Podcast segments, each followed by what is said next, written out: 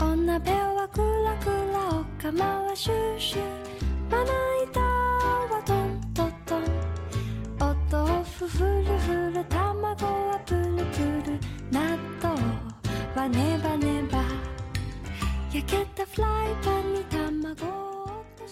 每个人都是自己的疗愈专家，欢迎收听 FM 四零六八五二，由徐静为您主持的自我催眠与心理疗愈节目。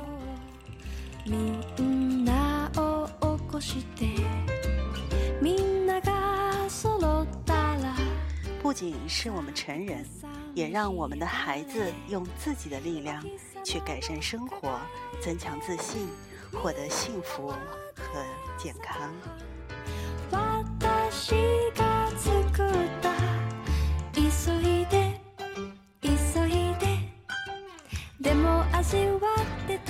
作为一个小学两年级小朋友的母亲，大家肯定和我有一样的经验，就是你曾经有多少次被孩子要求要为他们讲故事？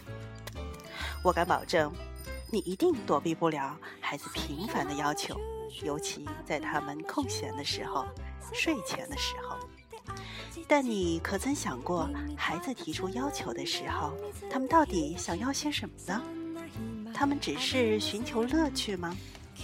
他们是想到梦幻的世界去旅行吗？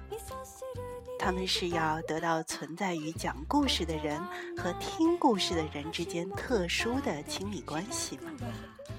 他们是否在寻找并确认他们想模仿的人物形象呢？他们是否在寻找一种在生活中应当如何举止、处事和交往的案例呢？总之，孩子出于很多的原因喜爱听故事，而今天我就要请我的女儿陈芷溪来为大家来朗诵一个他喜欢的故事，也就是从今天开始，他要为听众朋友。分段的来讲述一百零一个抵达孩子心灵的故事。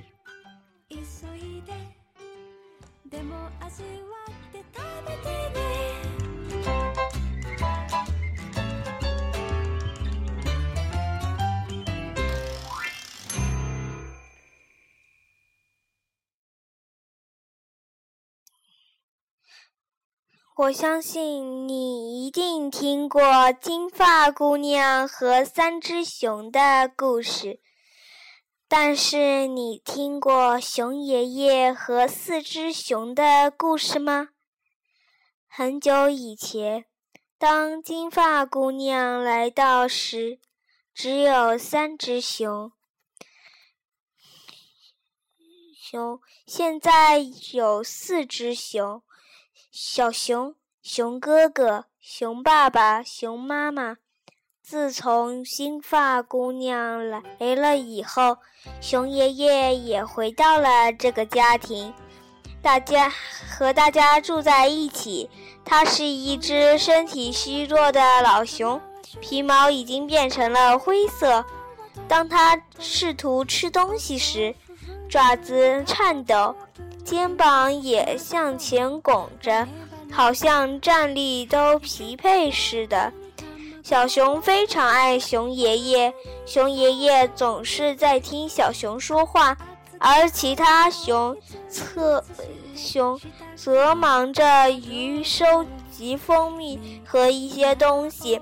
当小熊小坐在熊爷爷的膝盖上听他讲故事时，熊爷爷。总不会拒绝他。熊爷爷有许多好听的故事，小熊也为熊爷爷感到难过，因为熊爷爷的爪子有时颤抖得厉害，无法将勺子送到嘴里，以至以至于把粥洒得满身都是。有时他还会把碗掉到地上。打得粉碎，弄得一塌糊涂，乱七八糟。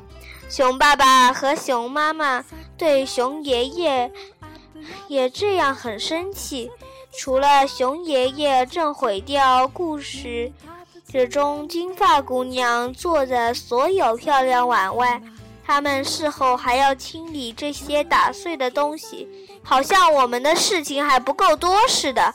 他们抱怨道：“熊哥哥说，熊爷爷一定是得了老年痴呆症了，他什么事都不记得了。”然后哈哈大笑。小熊知道熊爷爷这是在他开玩笑，但是他仍然感到伤心。为此，他恨熊哥哥。他想帮助熊爷爷，可是他该怎么做呢？一天，熊爷爷又把碗掉到地上，小熊赶紧趴到地上，捡起所有的碎片。他问熊爸爸有没有胶水。你要浇水干什么？熊爸爸问。我想把爷爷的碗重新粘好，留着等我长大了给你和妈妈用。小熊说。熊爸爸静静地坐在他的爸爸椅里，看着坐在妈妈椅里的熊妈妈，然后他们又互相看了看。后来，小熊发现他们对熊爷爷好多了。先停一下，嗯，继续吧。他们给熊爷爷买了一个特殊的塑料碗，这个碗不容易从桌子上滑滑落到地上，即使掉到了地上也不会摔碎。他们不再建议熊爷爷把粥洒得满身都是，或是把桌布弄脏。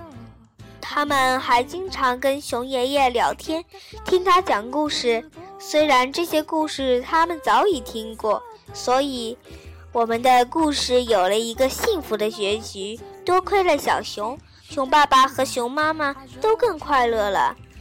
熊爷爷，嗯，他还是老样子，不过熊爷爷当然更快乐了，小熊也更快乐了。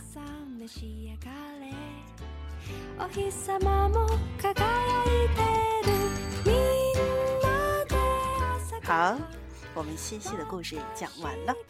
现在我想要问西西，你今天给听众朋友讲这个故事，你想要告诉听众朋友一个什么隐喻的道理呢？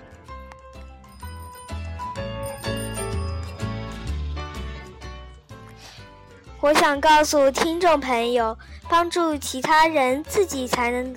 得到快乐。第二，发现自己存在所有的呃能力。第三，善嗯帮助别人，自己也能得到回报。好了，我讲完了。呵呵。感谢收听西西的节目，我们下期节目再见，拜拜。